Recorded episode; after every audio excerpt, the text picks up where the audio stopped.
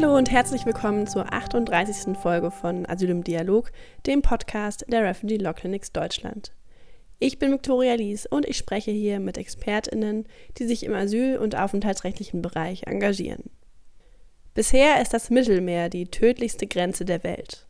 In den letzten Wochen ist eine neue EU-Außengrenze tödlich geworden, die zwischen Polen und Belarus. Über 2000 Menschen harren seit Wochen bei inzwischen eisiger Kälte in der bewaldeten Grenzregion zwischen Polen und Belarus aus. Anstatt schneller Aufnahme und Hilfe für diese Menschen gehen Polen und die EU mit Stacheldraht, Militär und brutalen Pushbacks gegen diese vor. Inzwischen sind schon über 17 Menschen dort verstorben. Der belarussische Machthaber Lukaschenko bringt schon seit August diesen Jahres flüchtende Menschen an die Grenze zur EU. Er möchte dadurch Druck aufbauen, um Sanktionen der EU loszuwerden. So wirklich klappt das aber nicht, da Polen die Menschen durch illegale Pushbacks zurückweist. Polen hat 10.000 Grenzbeamte eingesetzt und plant einen dauerhaften Grenzzaun. Was macht die EU in den letzten Monaten dazu? In erster Linie, wie so oft, wegschauen. Und gestern hat sich die EU-Kommission erstmals geäußert. Das Asylrecht an der Grenze soll weiter verschärft werden, Schutzrechte sollen ausgesetzt werden, monatelange Inhaftierung soll erlaubt werden. Damit werden Menschenrechtsverletzungen immer gangbarer gemacht. Zum Glück gibt es zivilgesellschaftliche Initiativen, die die Menschenrechtsverletzungen immer und immer wieder an den Pranger stellen. Meine Expertin heute ist Teil vieler dieser Initiativen und ist vor drei Wochen selbst an die Grenze gefahren. Wie sie die Situation dort vorgefunden hat und was es jetzt politisch eigentlich umzusetzen gilt, erfahrt ihr in dieser Folge. Ich spreche heute mit Lisa Flaum. Erstmal herzlich willkommen in dieser Podcast-Folge. Hallo. Du bist Politikwissenschaftlerin und Aktivistin. Du hast unterschiedliche Bewegungen, NGOs und Stiftungen mitbegründet, äh, darunter den Verein United for Rescue, den Stiftungsfonds Zivile Seenotrettung und die Bewegung Seebrücke. Magst du mal erzählen, wie du zu dem allen überhaupt gekommen bist? Ja, ähm, genau. Ich bin schon sehr lange politisch aktiv. Ähm, fing alles an in meinem Studium tatsächlich. Ähm, erstmal mit der FSI OSI, eine Fachschaftsinitiative im Otto-Soh-Institut, wo ich angefangen habe, so erstmal so ein bisschen hochschulpolitisch äh, mich zu organisieren und dann aber schnell gemerkt habe, dass ich eigentlich so über die Uni hinaus ähm, immer mehr Lust habe, so in die Gesellschaft hereinzuwirken eigentlich. Und ähm, ich bin dann aber auch im Studium einfach immer mehr in Verbindung gekommen mit dem Thema Migrationspolitik. Einmal eben einfach auf so einer ähm, wissenschaftlichen Ebene und dann darüber hinaus über die bestehenden Bewegungen. Also das war so 2012 in Berlin gab es ja sozusagen die Oranienplatzbewegung, die sehr stark präsent war in der Stadt. Und in diesem Kontext bin ich auch so ein bisschen in so ähm, stadtpolitische, migrationspolitische Strukturen eingestiegen und ähm, seitdem eigentlich so ein bisschen von einer zur nächsten Kampagne ähm, gerannt und äh, genau, für mich ist es einfach ein, ein Thema, das sozusagen die größte Ungleichheit und Ungerechtigkeit gerade in der Welt ähm, so ein bisschen kristallhaft zeigt. Und deswegen für mich einfach ähm, persönlich auch ein super wichtiges Thema. Ja, genau. Bei der Seebrücke bist du ja auch hauptamtlich tätig. Was genau macht die Seebrücke? Die Seebrücke ist eine soziale Bewegung, also hat eigentlich angefangen mit äh, einfach Demonstrationen, Protesten, entstanden heraus aus der Empörung, ähm, die sich sozusagen Empörung, dass eben zivile Seenotrettungsschiffe keine Einsätze mehr eigentlich ähm, ungehindert fahren können und ähm, Menschen vom Ertrinken retten. Und ähm, heutzutage ist die Seebrücke aber nochmal deutlich mehr geworden. Also einerseits ein, machen wir sehr viele Kampagnen, weiter Aktionen, Proteste. Es gibt mittlerweile über 200 lokale Gruppen. Wir beschäftigen uns aber auch stark damit, ähm, wie kann auch ähm, von der mehrheitlich weißen Bewegung irgendwie diskriminierungskritische Kampagnenarbeit und auch Arbeit nach innen aussehen und ähm, genau versuchen so ähm, einen Teil dazu beizutragen, die Gesellschaft ein etwas gerechter und antirassistischer zu gestalten. Ja, Okay, super wichtig. Ähm, wir wollen ja heute in dieser Folge über die Situation an der polnisch-belarussischen Grenze sprechen. Seit Wochen harren dort Menschen aus in eisiger Kälte, ähm, ohne Versorgung. Ähm, was ist überhaupt Hintergrund dessen? Also wie kam das zustande, dass dort Menschen an dieser Grenze festsitzen? Genau, also das ist ähm, eine gute Frage, weil ich glaube auch immer wichtig für diese Situation, sich tatsächlich auch die gesamtpolitischen Zusammenhänge auch anzuschauen.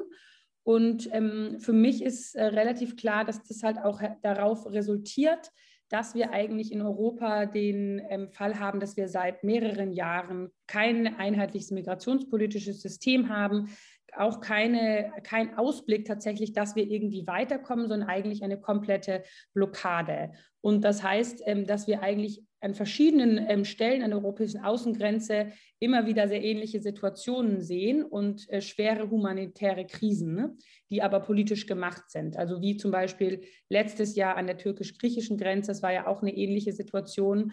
Und ähm, sozusagen in Belarus sehen wir gerade, wie eben der Machthaber Lukaschenko eigentlich diese Unfähigkeit der EU, sich einfach auf eine menschenrechtsorientierte Migrationspolitik zu einigen, ähm, versucht auszunutzen und sozusagen für seine Zwecke ähm, zu missbrauchen, indem er, weil er sozusagen ja auch das Ziel verfolgt, seine eigene Bevölkerung eigentlich im Land einzusperren, dass die eben auch nicht, die Menschen, die eben für die Freiheitsbewegung gekämpft haben, dass die eben auch nicht fliehen können. Und genau, deswegen versucht er sozusagen diese diese Unfähigkeit der EU ähm, zu ähm, nutzen. Und auf eine Art schafft er es ja auch total, weil die EU ja genauso reagiert hat oder reagiert, wie er ähm, sozusagen von ihm provoziert. Und zwar komplette Missachtung der Menschenrechte. Jetzt kann auch auf die EU weiter mit dem Finger gezeigt werden, gesagt werden, guckt, ähm, nicht nur ich äh, sozusagen sperre meine eigene Bevölkerung ein und ähm, tue ja sozusagen jegliche menschenrechtliche Standards über Bord werfen, sondern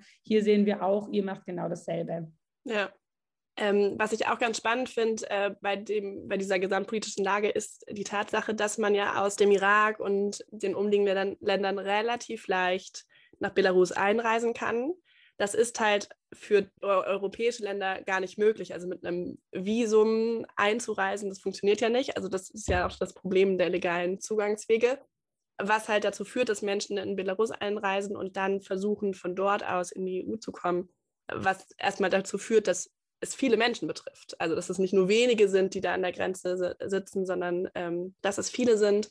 Man sagt dann ja oft, dass Lukaschenko diese Menschen so als Waffen benutzt. Ähm, was ist da der Hintergrund oder was, wieso ist das so? Genau, also das würde ich auch erstmal sagen, ist auf eine Art komplett falsch, weil da nehmen wir ja auch, also da sagen, da, da nehmen, wir, nehmen wir ja wieder, also oder wird in der Debatte hier in Deutschland oder auch in anderen europäischen Ländern ja eigentlich wieder genau seine ähm, sein Framing, seine Erzählung übernommen, weil ähm, wie soll man denn bitte Menschen als Waffen benutzen? Also es ist eigentlich mhm. komplett verrückt und lächerlich, weil ähm, dort stehen eben keine schwer bewaffneten ähm, Militärmenschen, die total bewaffnet sind mit Panzer und so weiter, sondern da stehen einfach ganz normale Menschen wie wir beide, die sozusagen genau wie du sagst, ähm, die, deren einzige Möglichkeit es war, die eine Chance für sich gesehen haben, aus eben Krisenkriegsgebieten oder ganz äh, schlechten zu, ähm, Verhältnissen ein, ein besseren, besseres Leben für sich äh, zu schaffen.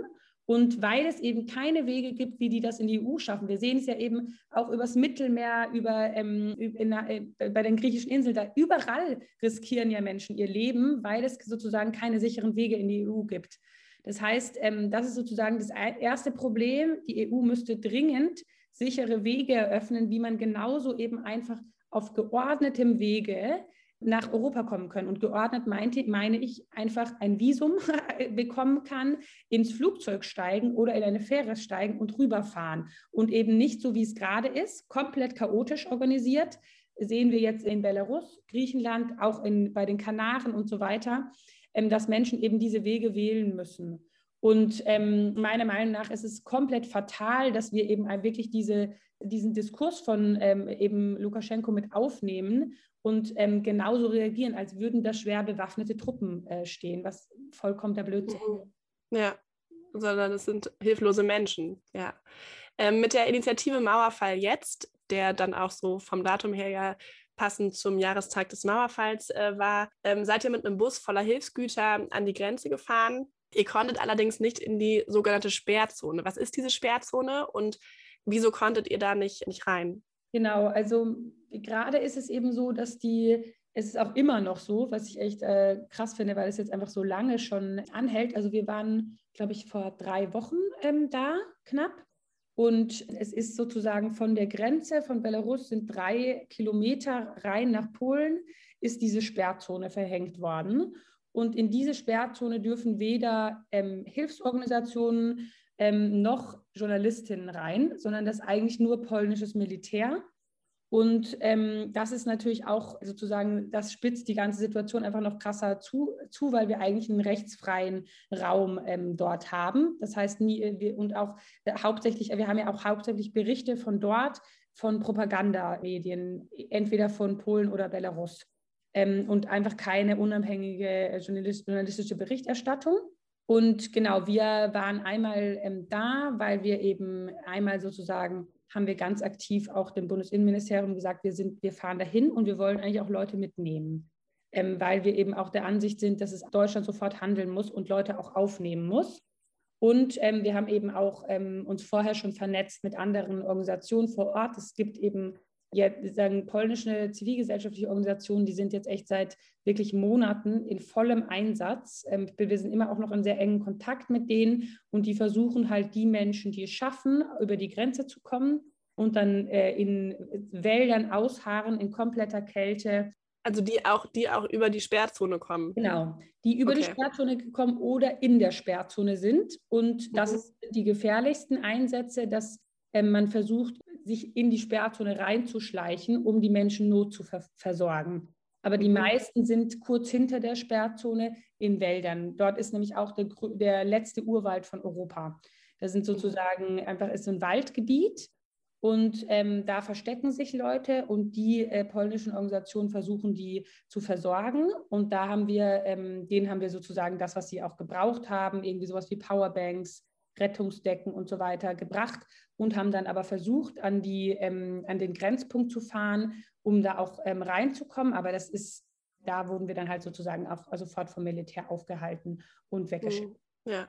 Das heißt also, Polen hat diese Sperrzone eingerichtet, insbesondere, dass nicht darüber berichtet werden kann, dass es so ein bisschen wie aus dem Augen, aus dem Sinn, niemand davon erfährt, dass es diese Situation überhaupt gibt. Genau das und dass eben auch keine Hilfe geleistet werden kann. Und wir, weil wir ja auch sehen, dass Polen eigentlich stetig ähm, Rechtsbruch ähm, begeht, weil sie die Menschen, die ankommen, ähm, auch einfach wieder sofort zurückdrängen. Ähm, wir haben, also wir haben dann auch Berichte gehört von Familien, einer Familie, die, die ist auch an dem Tag, wo wir da waren, ist die wieder über die Grenze gekommen. Und dann sind auch äh, von den polnischen Organisationen Menschen dann wieder hingefahren, haben versucht, die zu begleiten und die wollten Asyl beantragen, aber die werden einfach abgeholt und wieder zurückgebracht. Also nichts zu machen. Da kommt das polnische Militär, ähm, Grenzschutz und ähm, bringt die einfach wieder zurück. Also illegale Pushbacks, wie wir es auch vom Mittelmeer kennen. Ja, und das halt aber auf so einem, äh, äh, das, das einfach mit, ohne dass sie, das wird überhaupt nicht mehr verheimlicht. Also es ist wirklich mhm. einfach äh, ganz offensichtlicher Rechtsbruch. Es wird sogar kommuniziert in den, im, also es wird sogar gesagt in, den, in deren eigenen äh, Propagandamedien. Und ja, das Dramatische daran ist halt auch, dass wir auch sogar in Deutschland sehen, dass jetzt auch, ähm, es gab noch keinerlei öffentliche Verurteilung, weder von der alten noch von der neuen Ampelregierung. Ähm, also mhm. hat beim Koalitionsvertrag festgehalten, illegale Pushbacks schwierig, aber ähm, jetzt finden die ja vor der, unserer Haustür statt. Und dazu mhm. gab es überhaupt nichts. Ja, genau. Was, was sagt denn der Koalitionsvertrag zu den Außengrenzen? Gibt es da was Konkretes, was gemacht werden soll, oder ist es alles eher so schwammig oder wird darauf gar nicht eingegangen? Genau, also wird, es wird darauf eingegangen. Ähm, leider, also erstmal vorweg, im Koalitionsvertrag im Migrationsbereich sind einige Verbesserungen, das ist ganz klar. Besonders ähm, wenn es sozusagen um in, die innenpolitischen äh, Themen geht. Bei den Außengrenzen ähm, sind auch einige ganz gute Ansätze vorhanden, aber alles ist relativ schwammig. Also was wir da als wichtigstes ähm, empfinden, was drin steht, aber was, wo es wirklich auch dafür gesorgt wird, dass es umgesetzt wird, ist, ähm, sind Relocation-Programme von den Außengrenzen. Also das ist, denke ich, zwingend notwendig und zwar auch in deutlich größerem Ausmaß. Da sind wir aber auch sehr enttäuscht, dass da keinerlei Zahlen drin stehen, keinerlei konkrete Abmachungen, was für uns auch bedeutet, wenn wir da nicht, also wenn irgendwie nicht von Zivilgesellschaft, von verschiedenen Organisationen weiter Druck gemacht wird, denken wir, dass da sehr, sehr wenig passiert, weil das mhm. auch ist, was da einfach stehen kann und niemand kümmert sich je mehr drum. Genau, das ist was, was super wichtig ist, auch da nochmal Druck zu machen. Dann haben wir auch drin, was wir auch gut finden, ist sozusagen, dass klar gesagt ist, dass es nicht mehr einfach auf eine europäische Lösung gewartet wird.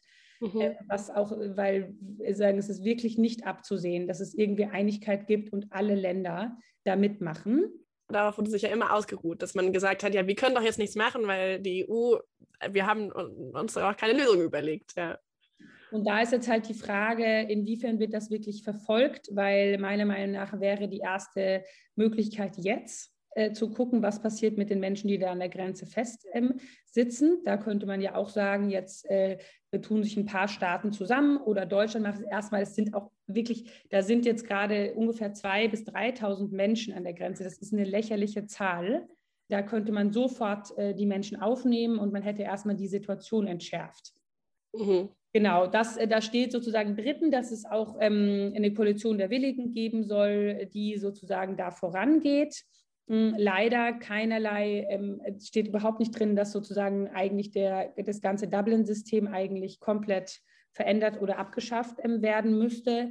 Problematisch ist auch ein bisschen ähm, die, der weitere Ausbau von Frontex.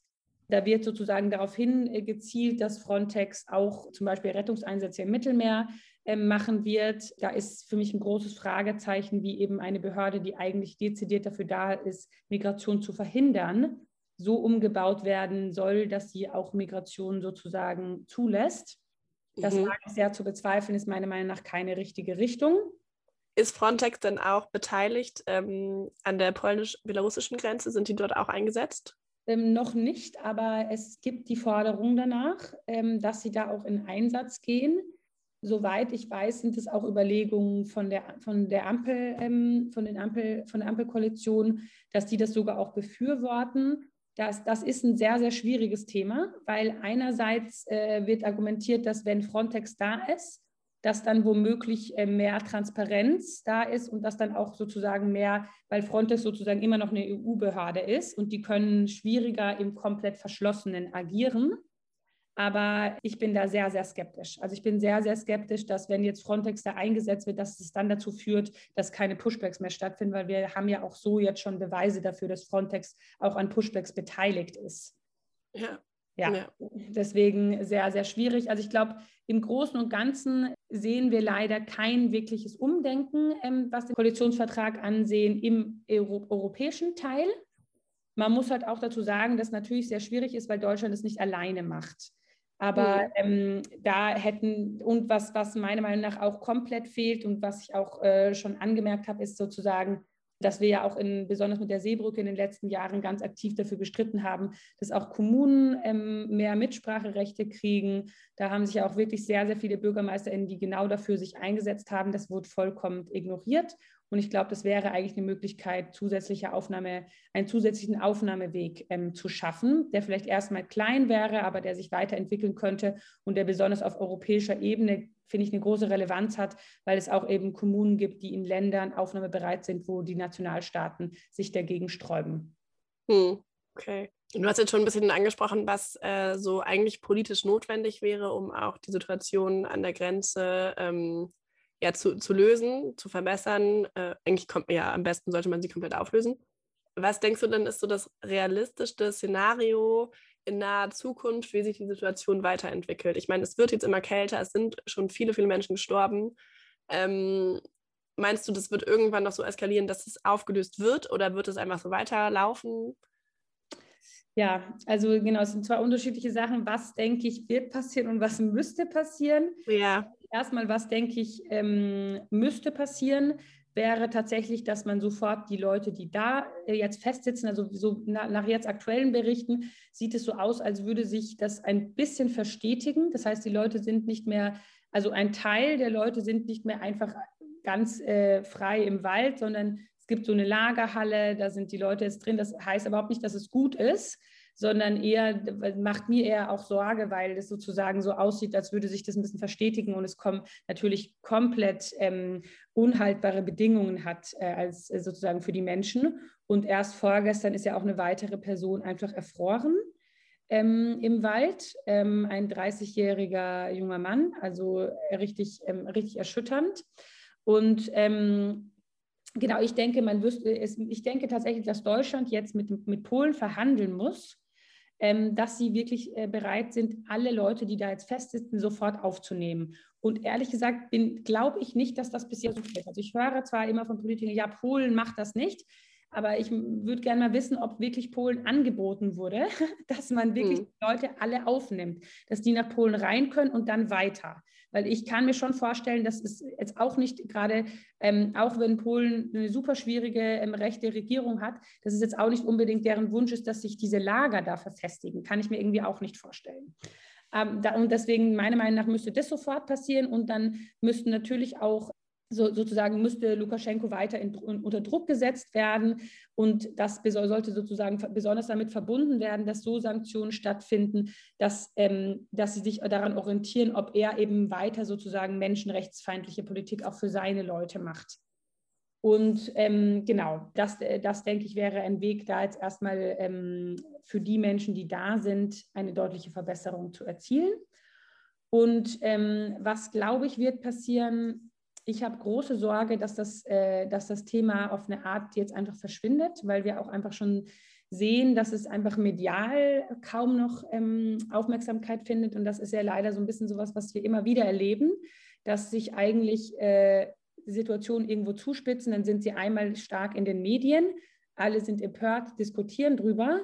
Dann verändert sich aber gar nichts Großes. Ähm, und äh, die Situation ist aber aus den Medien raus und das heißt, die Leute werden einfach vergessen. das Schlimmste, was, glaube ich, da passiert, ist, dass die Leute, die da sind, da einfach bleiben. Und ähm, für die irgendwie so, da, dass wir sozusagen da ähnliche Zustände haben wie in, also ich meine, in Bosnien haben wir ja auch dieselbe Situation, ja. auch ganz viele Lager seit Jahren, kaum jemand redet drüber. Da ist es auch bitterkalt im Winter mm, und äh, Menschen sind voll gefährdet vom Erfrieren. Ähm, genau, aber was auf jeden Fall schon jetzt, äh, äh, weil, äh, genau, ich kann mir vorstellen, dass sich das einfach so bleibt, weil eben es schon jetzt äh, so ist, dass nicht unbedingt weitere Leute kommen, sondern eher ähm, äh, sozusagen wieder Rückführungen stattgefunden haben. Es sind also schon mehrere Maschinen wieder zurückgefahren ähm, in die Herkunftsländer und haben die Menschen zurückgebracht. Tatsächlich, also die werden dann, wenn es illegale Pushbacks nach Belarus gab, werden die von dort aus direkt auch abgeschoben.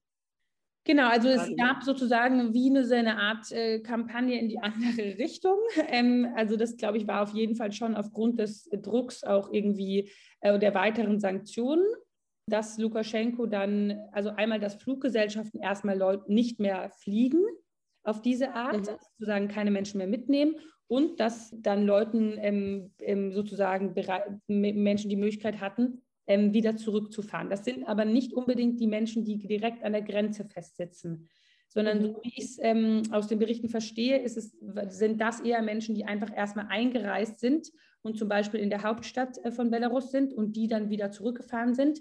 Aber die Menschen, die da an der Grenze festsitzen, da sehe ich nicht so richtig, dass die jetzt wieder zurückfahren und das auch, da, dass sie das auch nicht mehr können. Und deswegen braucht es da auf jeden Fall ähm, eine schnelle Lösung. Und das wäre meiner Meinung nach auch politisch relativ einfach umzusetzen. Hm. Ähm, magst du da äh, vielleicht noch mal kurz drauf eingehen, äh, die Initiative Grünes Licht für Aufnahme? Ähm, da, das bezieht sich ja eigentlich genau darauf, oder? Genau, das bezieht sich genau darauf. Ähm, da ist unsere Forderung eben, dass wir sagen, ähm, die Menschen müssen sofort aufgenommen werden. Ähm, wir haben die Kampagne jetzt letztes, äh, letzte Woche eigentlich richtig gestartet und hatten eine große Aktion am Sonntag, am ersten Advent vor dem Bundestag, wo wir ganz viel grüne Lichter angemacht haben und einen großen Slogan mit dem Aufnahme jetzt. Und ähm, wir wollen es auch noch weiterführen mit verschiedenen Aktionen, Protesten über jetzt ähm, die Winterzeit, weil wir eben denken, das muss weiter im Thema irgendwie bleiben, ähm, weil wir, ja, weil das nicht sein kann, dass wir einfach die Menschen, die da sind, jetzt einfach vollkommen vergessen. Ja, das finde ich auch super wichtig. Ja, vielen, vielen Dank dir. Ähm, vielen Dank für die Initiative und dann äh, ja, müssen wir einfach alles dafür tun, dass es nicht, dass die Menschen nicht vergessen werden. Ja, sehr gerne. Ja, danke dir. Das war die 38. Folge von Asyl im Dialog mit Lisa Flaum von der Seebrücke über die Situation an der polnisch-belarussischen Grenze. Ich werde euch in die Folgennotizen auch eine Petition für die Aufnahme der Geflüchteten an der Grenze packen, die unbedingt Unterschriften braucht. Ich freue mich wie immer über Podcast-Bewertungen, auch gerne Rückmeldungen per Mail und kann euch nur empfehlen, Asyl im Dialog bei Instagram zu folgen, um nichts zu verpassen. Bis dahin, wir hören uns in zwei Wochen wieder.